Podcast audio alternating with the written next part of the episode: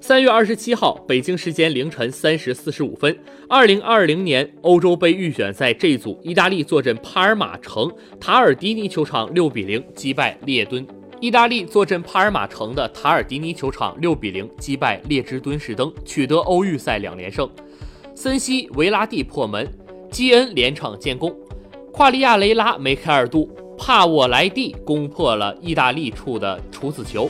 相比于上一站对阵芬兰。意大利队轮换了包括门将在内的七人，仅有博努奇、若日尼奥、维拉蒂、基恩四名球员继续出场。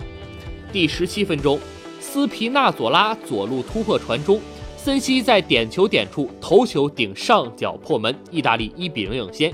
这是森西的国家队处子球。第三十二分钟，维拉蒂前场左路内切直传被封堵。维拉蒂得球后，在七名列支敦士登球员的包围中闪转腾挪后，右脚劲射破门，意大利二比零扩大比分。第三十四分钟，意大利开出右路角球，罗马尼奥利头球攻门，塞莱在头球附近用手将球挡出。由于没有门线技术和 VAR 的帮助，无法判断球是否已经过线，裁判果断吹罚点球，并向抗议的哈斯勒出示黄牌。夸利亚雷拉操刀主罚命中，右脚劲射破门，意大利三比零高举屠刀。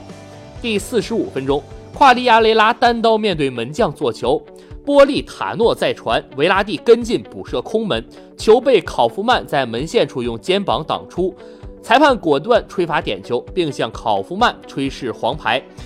夸利亚雷拉操刀怒射破门，意大利四比零领先。第六十九分钟，斯皮纳佐拉左路传中。